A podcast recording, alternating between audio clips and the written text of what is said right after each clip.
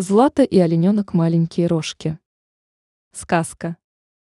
Злата со зверями играли в салочки на большой поляне.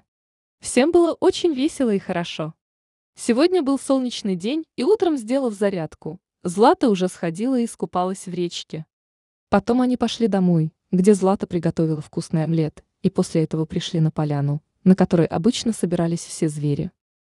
Кроты показывали на карте свои подземные ходы и обсуждали, где надо еще рыть землю. Бобры думали над планом новой плотины. Жирафы спорили, какие деревья надо посадить в лесу, чтобы когда они выросли, с них было удобно кушать листья. В то время как Злата играла в салки с кенгуру и зайчиками, дракон, распластав крылья, лежал на траве и вдыхал ее аромат. Неожиданно на поляну прибежал маленький олененок, который плакал и сквозь слезы звал Злату. Девочка услышала, что ее кто-то зовет. Остановилась и начала искать взглядом то место, откуда ее звали. Как только она встретилась с глазами с олененком, которого звали маленькие рожки, она сразу же побежала к нему. «Маленькие рожки, привет! Почему ты плачешь? Что случилось?» — спросила Злата у олененка. «Привет, Злата! Сегодня утром, пока я спал, моя мама, как всегда, пошла мне за едой. Вот прошло уже полдня, а ее еще нет. С ней точно что-то случилось, всхлипывая, сказал олененок. Ничего, не переживай. Мы с драконом и животными тебе поможем, ответила Злата. Злата развернулась ко всем зверям и сказала.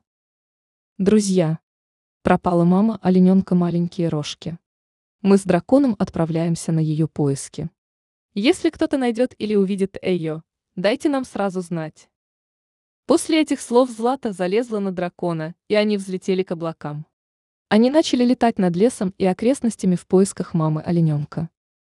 Они летали очень долго и не могли нигде ее найти.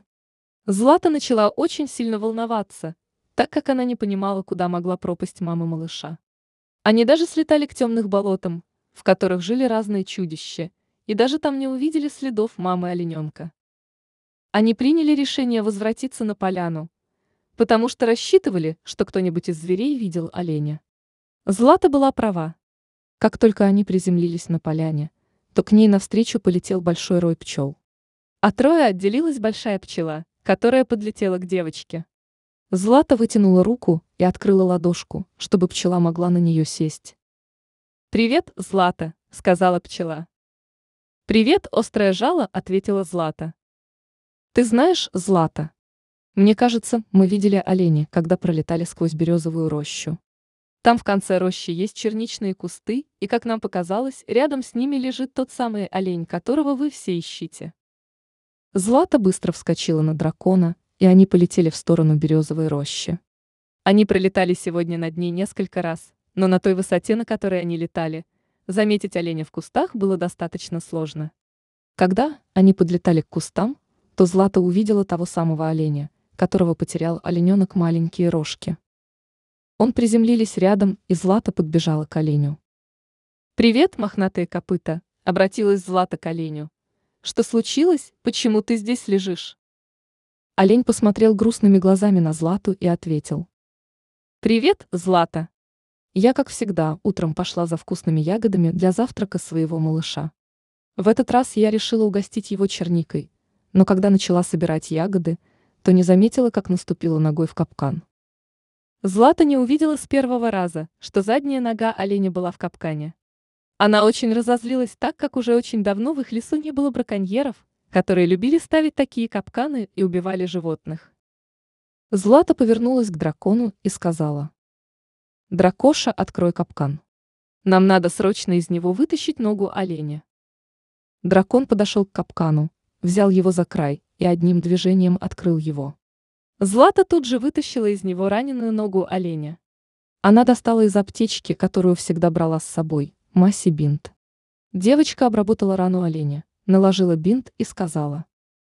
«Все. Я намазала твою рану мазью и забинтовала ножку. Через пару дней все пройдет. Теперь скачи на поляну к своему олененку. Он будет очень рад тебя увидеть снова». «Спасибо тебе большое за заботу», — ответил олень и побежал, прихрамывая в сторону поляны. Злата повернулась к дракону и сказала. Нам надо устроить засаду, чтобы поймать этого злого браконьера. Иначе скоро может погибнуть в лесу много животных. Злата спряталась в черничных кустах, а дракон залез на дерево и скрылся в его зеленой листве. Через какое-то время к тому месту, где стоял капкан, пришел браконьер. Он увидел открытый капкан, который был весь в крови, и сказал вслух. «Ну ничего, я тебя еще поймаю, олень». Как только он это сказал, то из кустов выпрыгнула Злата, а с дерева прямо на голову браконьеру свалился дракон. От неожиданности браконьер испугался, а когда увидел дракона, то сильно начал трястись от страха. «Не надо меня кушать!» «Я невкусный», — заплакал браконьер. Он думал, что раз его держит в руках дракон, то он его сейчас съест. «Зачем ты ставишь капканы на животных и убиваешь их?» Грозно спросила Злата. «Я, я, я», — начал говорить испуганный браконьер, очень хотел рога этого оленя, поэтому расставил много капканов в лесу в тех местах, где он гуляет. «Ты знаешь, что олени часто сбрасывают рога?» — спросила Злата. «Нет, не знаю», — ответил браконьер. «Знаешь, что олени часто сбрасывают рога? Ты мог бы попросить его подарить тебе его старые рога, а не ставить капканы, чтобы потом он в них умер», — ответила Злата. «Простите меня, пожалуйста, я больше так не буду. Я буду теперь помогать всем животным и защищать их», — сказал заплаканный браконьер. Злата повернулась к дракону и сказала. Пошли к нам на поляну и посмотрим, что скажут животные. Они взяли браконьера и пришли на поляну. На поляне все животные радовались, что нашлась мама олененка. Злата с драконом вышли в центр поляны, и девочка сказала. «Мы нашли этого браконьера, который охотился за рогами оленя мохнатые копыта. Давайте послушаем, что он скажет, и решим, что с ним делать». «Простите меня, пожалуйста», — начал говорить браконьер, мне очень жаль, и я хочу исправиться. Я хочу попросить прощения у оленя и его малыша. Я обещаю, что больше не буду вредить животным, а буду вам помогать. Все животные посмотрели на браконьера. К нему подошел раненый олень и сказал. Я верю в то, что люди и животные могут из плохих стать хорошими. Поэтому я тебя прощаю и даю тебе шанс исправиться. Браконьер очень обрадовался, вытер слезы и захлопал в ладоши. «Я вас не подведу», — сказал он, — «обещаю». Браконьер действительно не обманул. Он из злого превратился в доброго и стал помогать всем животным в лесу. Он очень подружился с оленем и его олененком, и однажды олень подарил ему свои старые рога.